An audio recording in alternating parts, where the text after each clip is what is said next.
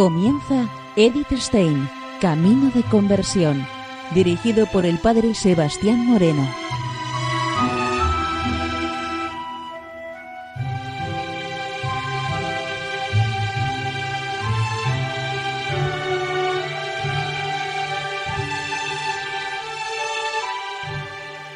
Muy buenos días, no de Dios. Seguimos conociendo a Edith Stein, Camino de Conversión.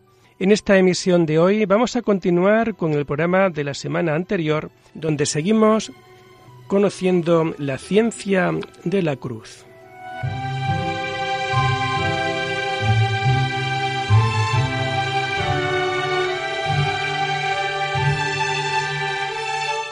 Nos comenta Edith Stein lo siguiente. Al contrario de cuanto sucede con los bienes externos, naturales y sensuales, los morales tienen en sí mismos un valor que produce gozo y además como medio e instrumento para los bienes que proporcionan para el hombre.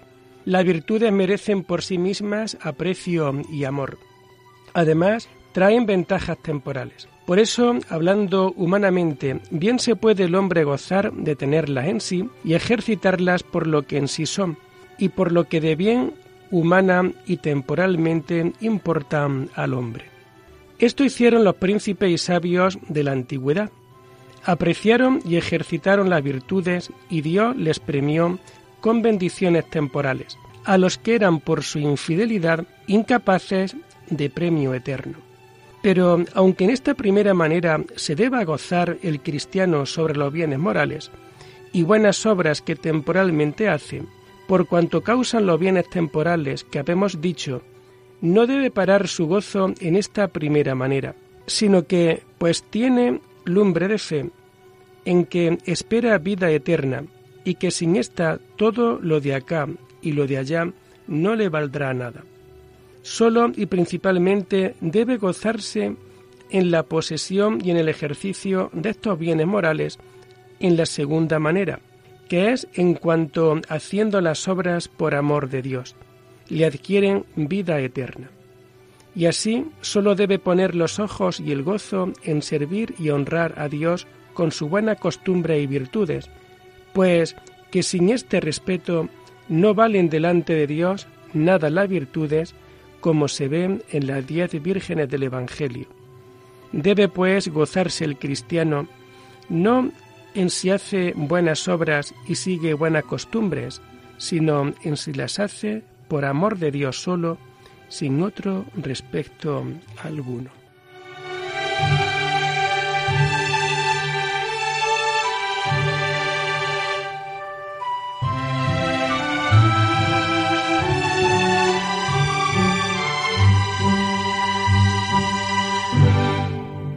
A causa del vano gozo en las propias obras crecen la presunción farisaica y jactancia, desprecio de los demás, deseo de alabanzas humanas, y con eso se pierde tontamente el premio eterno. El gozo y complacencia en las propias obras implica injusticia y negación de Dios, que es la causa primera de toda buena obra. Tales almas no adelantan en la perfección si ya no encuentran satisfacción en sus ejercicios, porque Dios les ofrece el pan seco de los fuertes. Se quedan desalentadas y no son capaces de comerlo. Estos pierden la perseverancia de que no hayan el dicho sabor en sus obras. A menudo también se engañan juzgando mejores las obras y ejercicios que les agradan que las que les desagradan pero a Dios, sobre todo en las almas aprovechadas, le complacen más las obras que exigen mayor vencimiento propio. Finalmente, el vano gozo en las propias obras hace al alma incapaz para recibir consejo y enseñanza razonable sobre lo que tendría que hacer. Esto se afloja mucho en la caridad para con Dios y el prójimo, porque el amor propio que acerca de sus obras tienen les hacen resfriar la caridad. Si rechaza el vano gozo, se libra de caer en muchas tentaciones y engaños del demonio. los cuales están encubiertos en el gozo de las tales buenas obras. Ya el vano gozo en sí mismo constituye un engaño. De ahí viene como segundo provecho, que hace las obras más acordadas y cabalmente, pues la pasión del gozo impide el influjo de la razón y hace al alma inestable en sus obras y propósitos. Cuando desaparece el atractivo, se dirige por su gusto variable y deja sin concluir los trabajos principales. Si por el contrario la voluntad prescinde de la satisfacción natural, entonces puede perseverar y alcanzar la meta. Así consigue también la pobreza de espíritu que nuestro Salvador llamó bienaventurada. Se hace mansa, humilde y sabia en todo su comportamiento. No se comporta con ímpetu y precipitación, y no conoce la arrogancia. Así, la renuncia al gozo vano hace agradable a Dios y a los hombres, y se libra de la avaricia y gula y acedia espiritual, y de la envidia espiritual y de otros mil vicios.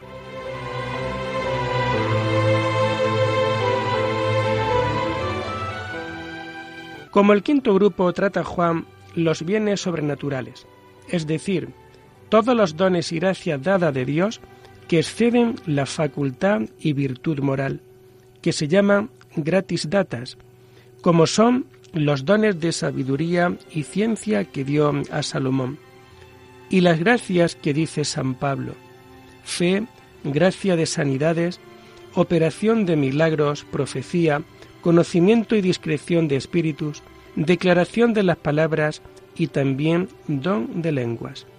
Su efectividad se dirige al provecho de los hombres y para ese provecho y fin los da Dios.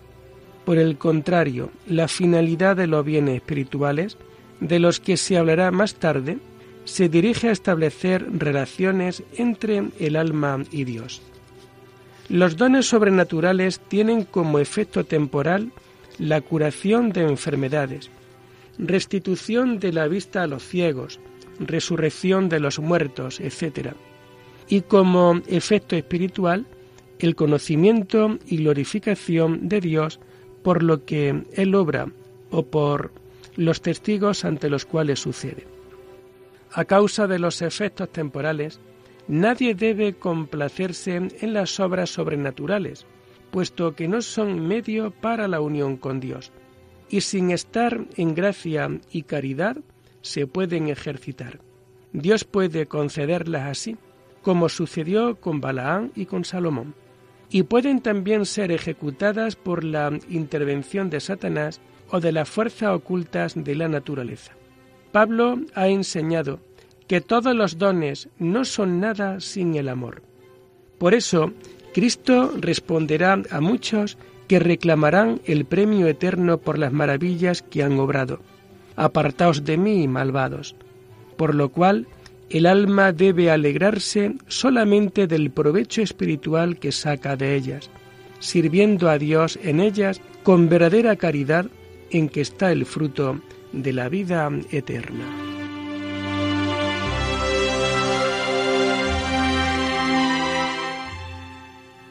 El gozo vano en las cosas sobrenaturales conduce al alma a engañar y ser engañada, a retroceder en la fe y convertirse en víctima de la vanagloria y otras vanidades.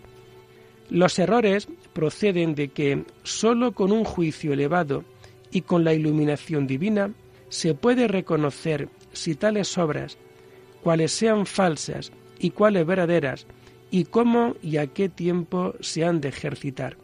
A este conocimiento se contrapone la alta estimación de las obras, la complacencia turba el juicio y la pasión mueve a procurar el gozo cuanto antes, sin esperar a su debido tiempo.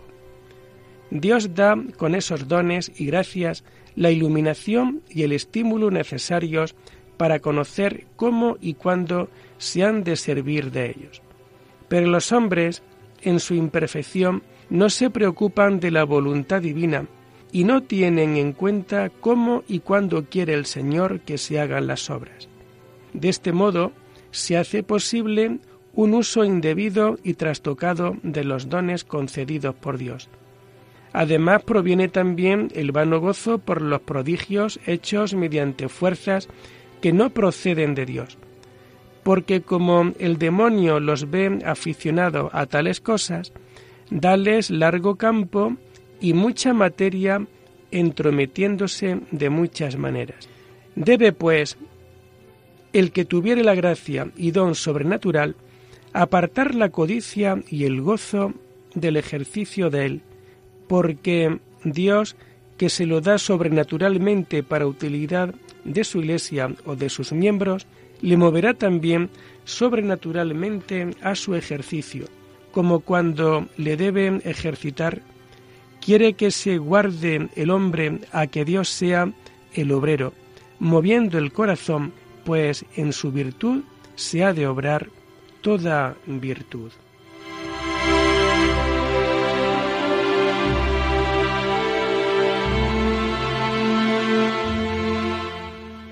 El detrimento de la fe como consecuencia de tales obras afecta en primer lugar al prójimo.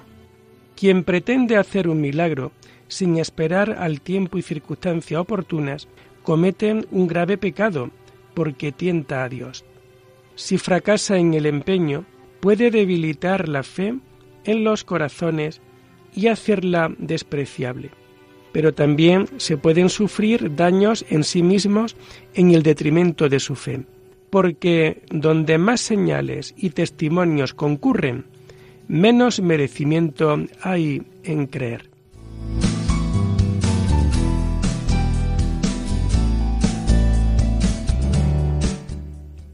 Todo demuestra que Dios no es amigo de manifestarse por los milagros. Si los hace, es sólo porque son necesarios para creer y para otros fines de gloria suya y de sus santos. Pierden mucho acerca de la fe los que aman gozarse en estas obras sobrenaturales. El alma que a tales gozos renuncia, glorifica a Dios y se eleva sobre sí misma. Dios es ensalzado en esa alma, porque aparta el corazón y el gozo de la voluntad de todo lo que no es Dios. Pero al mismo tiempo también es ensalzada el alma, porque sólo se dirige a Dios. Le manifiesta su alteza y grandeza, y le anuncia lo que Él es en sí. Pues es verdad que se ensalza Dios poniendo el gozo en lo apartado de todas las cosas. Mucho más se ensalza apartándola de estas más maravillosas. Además, tanto más es ensalzado Dios cuanto más se confía en Él y se le sirve sin prodigios ni señales, pues cree de Dios más que las señales y milagros le puedan dar a entender. Por este medio alcanza el alma una fe mucho más pura. Dios se le infunde en la más rica plenitud y aumenta también su esperanza y amor. Así goza de esta forma de divina noticia altísimas por medio del oscuro y desnudo hábito de la fe, y de grande deleite de amor por medio de la caridad, con que no se goza la voluntad en otra cosa que en Dios vivo, y en la satisfacción de la voluntad por medio de la esperanza. Todo lo cual es un admirable provecho que esencial y derechamente importa para la unión perfecta del alma con Dios.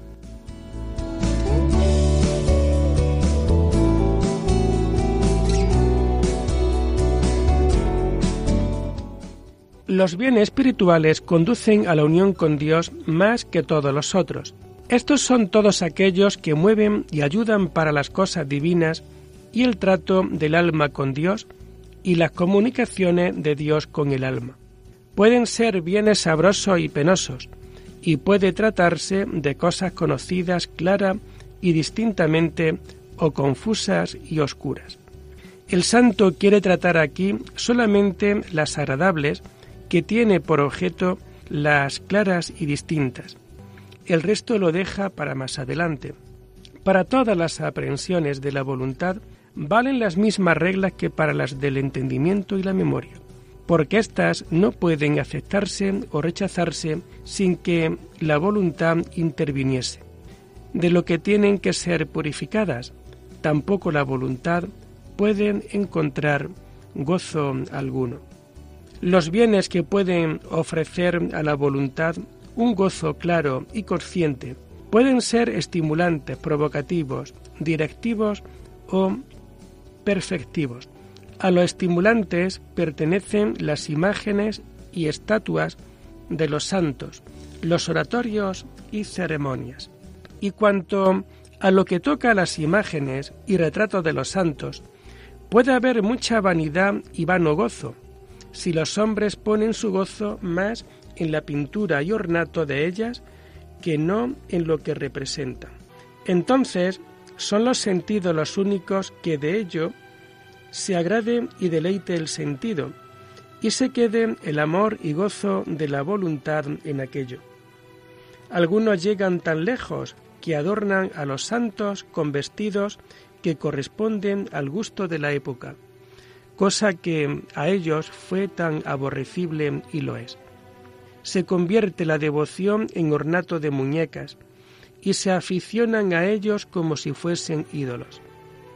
Hay personas que no se hartan de añadir imagen a imagen y que no sea sino de tal o tal suerte y hechura, de suerte que deleite al sentido y la devoción del corazón es muy poca.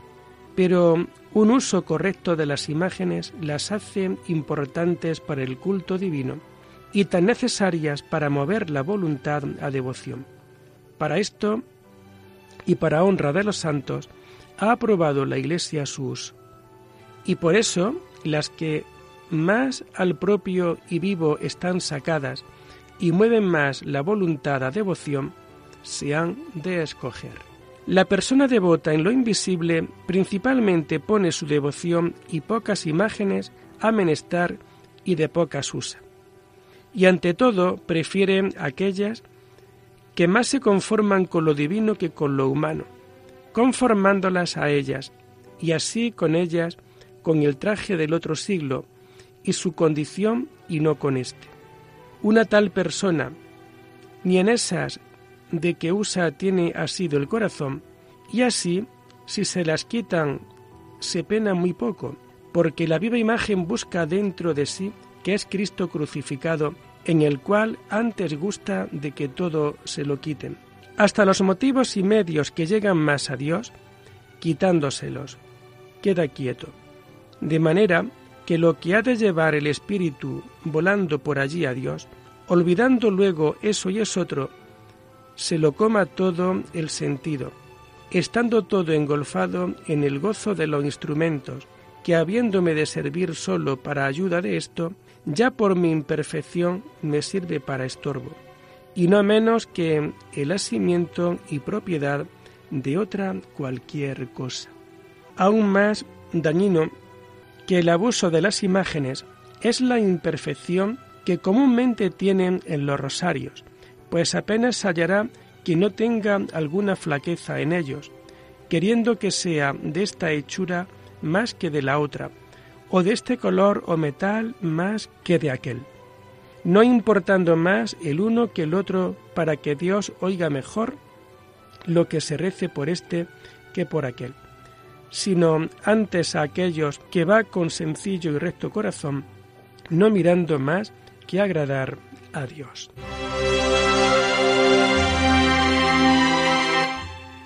Y lo dejamos aquí por hoy, invitándoles a seguir profundizando en la vida y en el mensaje de Edith Stein. Hasta la próxima semana. Muy buenos días en el Señor.